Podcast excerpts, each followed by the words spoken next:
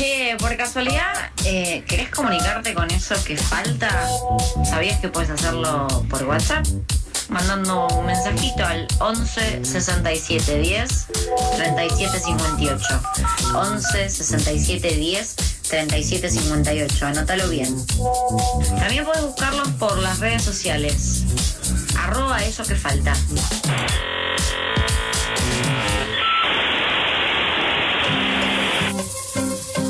15 minutos pasan de las 15 horas. Como anunciábamos al inicio del programa, estamos ya en comunicación con Victoria Aguirre, vocera nacional de mujeres de la matria latinoamericana, es decir, más conocidas como Mumalá, y vamos a estar hablando del 25N, del Día Internacional de la Eliminación de la Violencia contra las Mujeres, lesbianas, trans, bisexuales y no binarias. Así que, Victoria, te damos la bienvenida. ¿Cómo estás?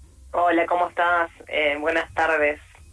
Bien, muy bien. Estamos acá, Fernando y Mailén. Eh, bueno, es un día bastante particular. Hace más de eh, 30 años que eh, se conmemora esta, mm, esta fecha en relación, bueno, a la muerte de las hermanas Mirabal eh, y en relación a ese tipo de violencia que es, eh, digamos, la escala, la, la, la parte peor de, la escala que refiere a la violencia machista. Eh, estos días publicaron desde el Observatorio Nacional de Mumalá, Mujeres, Disidencias y Derechos, el Registro Nacional de Femicidios, Lesbicidios, Trans y Travesticidios.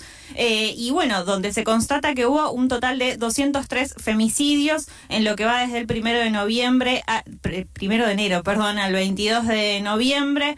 Eh, bueno, en relación a todo esto, ¿no? Y a este día tan particular, queremos preguntarte eh, qué es lo que crees que está fallando tal vez a nivel normativo, si crees que es desde lo normativo, ¿no? Que hay algo que esté fallando en relación a, bueno, la cantidad de eh, leyes, estatutos, decretos y todo tipo de normas que hay vigentes en nuestro país que se supone están para paliar la violencia de género.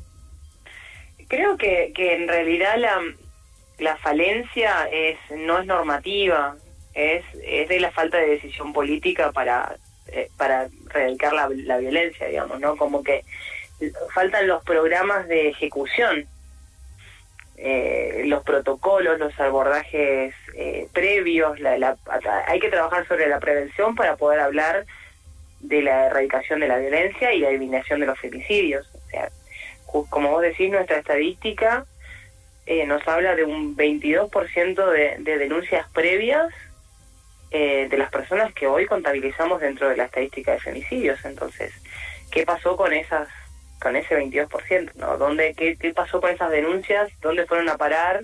¿Qué fue lo que se hizo en función a evitar el femicidio? Uh. En relación, eh, bueno, esto que decías y que ya has mencionado en otras notas durante estos días, eh, y es esta frase, ¿no? De falta de decisión política, que me parece que es acertada en mi punto de vista, eh, pero bueno, quisiera que, que ahondes tal vez en desde dónde es que esas decisiones políticas no están tomándose correctamente, si crees que el Ministerio de Mujeres, Géneros y Diversidad está haciendo una buena labor en un periodo muy breve que hace que existe, igual, ¿no? Eso obviamente que hay que decirlo. Eh, pero bueno, digamos, nos cambió en algo la vida tener este ministerio. Estamos mejor que hace un año atrás, donde las cifras en realidad eran muy similares, o, o qué es lo qué, más necesitamos, digamos. En, realidad, digamos, esta esta cosa de, de, de la decisión política la, la, notamos, la falta, mejor dicho, en, en que si bien tenemos ministerio, eh, y está bien que atravesamos una pandemia y todavía estamos atravesándola y saliendo de una pandemia, la realidad es que la, la urgencia de, de las necesidades del colectivo de mujeres y de la comunidad disidente no son de hace dos años Uh -huh. son de hace miles de años, hace un montón de años, hace por lo menos 10 en la Argentina. Uh -huh. ¿no? Entonces, el, el tema es que siempre parece que se empezara de cero. ¿No? O sea, el plan de acción se cambia cada cuatro años cuando cambia el gobierno. Uh -huh. Y en ningún momento ese plan de acción se lleva adelante. Entonces, a esto, a esto vamos con, con la necesidad de que las políticas públicas, se, que en materia de género, lleguen para quedarse y se perpetúen en el tiempo, eh, porque si no es imposible, digamos, volver a empezar cada vez, cada vez, cada vez que cambiamos de gobierno hay que volver a empezar. Eh, se hace insostenible, digamos, en algún punto. Eh, a ver, el, ministerio eh, tuvo algunas eh, algunos programas que no resultaron, que fueron bastante vergonzosos el año pasado. Eh, hoy por hoy eh, hay programas que están implementándose en algunas provincias, como por ejemplo el acompañar, eh, y en algunos municipios, pero depende eh, exclusivamente de la voluntad de, de acuerdo que puedan tener entre municipio, provincia y nación. Y eso no puede seguir ocurriendo. O sea, eso es, una, eso es parte de la burocracia del, del Estado que nos lesiona a, a quienes necesitamos recurrir a, a, la consagración de derechos, ¿no? Entonces, estas son las cosas que hay que sortear y para eso necesitamos un Estado mucho más fortalecido y eso se y, para, y esto es una opinión muy personal, digamos, el fortalecimiento surge de cuando pasamos del discurso al hecho, ¿no? Entonces, mientras mientras todo quede en la materia discursiva de la creación de, de la función de, de la mesita de, de la reunión de, pero en lo concreto tenemos todavía que hacer seis, siete horas de, de espera para que nos tomen una denuncia, salimos posiblemente con un papel que nos diga que es nuestra este, este es nuestro nuestro salvavidas un papel que dice que tenemos una perimetral porque botones antipánico la verdad es que hay muy pocos, de hecho en la estadística lo que surge es que de estas 22, 20-22% que denuncia, el 60 contaba con eh, perimetral y el 8% dentro de ese 60 además contaba con botón antipánico. Uh -huh. El 8% es nada. Entonces, no tenemos tanto tantas herramientas de protección y la realidad es que esas herramientas de protección funcionan muy mal o no funcionan si no tenemos un control o un monitoreo por parte del Estado a las personas que son las violentas. Uh -huh. Sí, no solo eh, un control de las personas violentas, sino también en el ejercicio de esas burocracias, como decías recién, porque en el momento de ir a hacer una denuncia, bueno, esto que también mencionaba, siete horas tal vez para que te den un papel que finalmente no sirve de nada. Eh, y después toda la otra parte, que es en realidad que quien te tome la violencia, con suerte esté capacitada en términos de, la ley Micaela, por ejemplo, que debiera, bueno, ya estar implementada en su totalidad en el Estado Nacional porque fue sancionada hace eh, tres años, si no estoy eh, pensando mal en las fechas, eh, y que sin dudas todavía no ha llegado tal vez ni al 50% del Estado. Uno es eso y otro es que hay que acompañar a la ley Micaela con la ESI, uh -huh. la educación sexual integral. Y esto es, es, sin lugar a dudas, totalmente necesario. Porque falta perspectiva de género, falta la mirada inclusiva, integral, sobre eh, otras eh, disidencias, digamos, no, no, esa, esa mirada no está. Y a la hora de ir a plantear eh, una denuncia o ir a, o ir a reclamar una, una situación particular que no necesariamente tenga que ver, tenga que estar atravesada con, con la violencia, uh -huh. eh, las personas que, que tienen que tener la escucha no la tienen. Sí, realmente es eh, de esa forma. Eh, bueno, en relación a esto queríamos preguntarte también eh, que nos cuentes un poco más sobre el proyecto de ley de emergencia Ni Una Menos, que en estos días en las redes de Mumalá, bueno, ha sido parte de, las temáticas que acompañan ¿no? toda la jornada del 25N. Eh, bueno, nosotros este proyecto eh, es, es, la segunda vez que lo presentamos, es una representación, lo hicimos en el 8 de marzo de este año eh, donde venimos exigiendo, como todos estos últimos años, la declaración de la emergencia Ni Una Menos y la emergencia LGBTIQ+. El proyecto plantea en su primer punto, por supuesto, eh, la ampliación del presupuesto.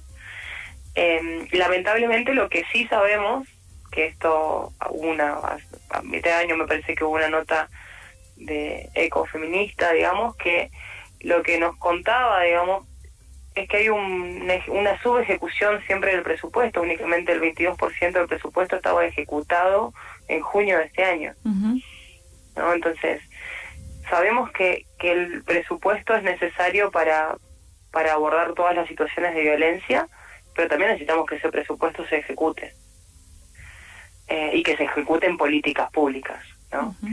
Em, después, bueno, venimos exigiendo también el acompañamiento económico, pero con un programa específico, ¿no? Hoy por hoy eh, hemos, de, mejor dicho, a raíz de la de una lucha el año pasado, salir a las calles en plena pandemia, porque lo que nos estaba pasando es que las personas estaban en sus casas violentadas, eh, sin ningún tipo de resguardo, y entonces salimos a, reclamar que una porción del potencial trabajo fuera a las víctimas de violencia. Lo logramos, pero la realidad es que lo que queremos es que, exista un programa específico y exclusivo. Después se creó el acompañar, ¿no? Mm. Pero el acompañar únicamente es por seis meses. Y sabemos que no es posible que salir de la violencia en seis meses. Entonces, nos, nos parece que está, la, está la idea, pero faltaría reforzarla con un poco más de contenido real de lo que sucede con las personas que atraviesan violencia. Una de, de las cuestiones principales es que no tienen en su gran mayoría em, una independencia económica, entonces eso imposibilita que puedan salir de esa situación de violencia. No tienen dónde ir, eh, muchas veces están a con, con, sus hijos a cargo y con personas mayores a cargo. Eh, después también lo que lo que hemos pedido en esta en este proyecto de ley es este la creación de ámbitos de géneros y diversidad en, todos los estamentos provinciales, municipales eh, y, y, regionales, ¿no? Como para poder tener eh, pequeños polos donde donde justamente tengamos cómo incidir en la política territorial de cada una de las localidades. Eh, el fortalecimiento de las organizaciones sociales, eh, que somos quienes estamos en el territorio. Recién esta semana tuvimos una reunión con el Ministerio después de dos años de pedir reuniones. Y, lo que venimos diciendo en cada una de estas propuestas es, incluyannos, conocemos el territorio, eh, estamos a disposición, trabajamos, o sea, nosotros trabajamos con, con violencia, trabajamos acompañando a las personas que sufren violencia. Entonces, lo que queremos es acercar esta brecha de acceso entre Estado y persona, y para eso ellos nos necesitan a nosotros y nosotros necesitamos el Estado. eh, y bueno, obviamente el monitoreo de, las leyes que tenemos vigentes, esto que estamos hablando, la ley Micaela, la ESI, la implementación completa de, la ley de identidad de género, eh, el, el Plan Nacional de, Desarme, porque esto también es otra cosa que, dentro de las estadísticas, este año igual viene, bajó un poco el, el, índice de, de femicidios con armas de fuego, pero veníamos teniendo un índice muy alto, entonces también queríamos saber qué ocurrió con la ley de desarme, tenemos una sociedad, una sociedad que está armada, eh, y bueno, después, la verdad que el proyecto tiene 15, 15 puntos más, eh, vos me, me dirás si yo te puedo seguir relatando porque puedo hablar de esto todo el día, pero seguramente tenés preguntas para hacerme. Sí, en realidad eh, íbamos también un poco a preguntarte respecto de la gran reivindicación, si se quiere, ¿no? Una de las banderas que, que se estará llevando en el día de hoy a, Plaza de Mayo eh, y que refiere a que la deuda es con nosotros, con las mujeres, con las lesbianas, con las travestis, las trans, les bisexuales y les no binarias y no con el FMI, ¿no? Que es como, bueno, esto, parte de las reivindicaciones que los feminismos venimos llevando adelante ya hace un tiempo, si querías profundizar un poquito en eso. Tiene que ver con, todo esto que estamos hablando, ¿no? Como que en realidad la variable de ajustes de todos los gobiernos siempre hemos sido las mujeres y la comunidad disidente. Si hay que ajustar en algún lado, se ajusta acá. Eh, y es justamente lo que no queremos que pase. ¿No? O sea, sabemos que venimos de, de dos años muy, venimos de cuatro años muy críticos, eh, de muchísimos años de estancamiento financiero, eh, y esta negociación con el fondo no sabemos cuán profundo nos va a pegar y lo que tememos es que profundamente nos nos lesione a nosotras, ¿no? A nosotras y a nosotros. Entonces es un poco el reclamo a esto, ¿no? Que que saldemos las deudas de afuera, pero no nos que el gobierno no se olvide que acá estamos eh, nosotros también exigiendo todavía eh, que se respeten nuestros derechos y, y, nada más y nada menos que la la posibilidad de caminar tranquilas eh, y de y de no sufrir violencia de ningún tipo, ¿no? Bien. Bueno, Victoria, te agradecemos mucho por estos minutos con nosotros. Seguramente volveremos a llamarte en algún par de días, en un par de semanas, porque estos temas, como bueno, bien decías, hace 10 años, al menos que en Argentina nos vemos atravesadas por diferentes tipos de violencia de género. Así que bueno, seguiremos en contacto y éxitos hoy en la plaza. Muchísimas gracias, Mailén, Facu, y por el espacio. Siempre es un placer hablar con, con la tribu.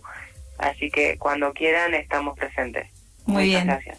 Charlamos entonces. Un abrazo. Adiós, hasta luego. Pasaba entonces Victoria Aguirre, vocera nacional de Mujeres de la Matria Latinoamericana.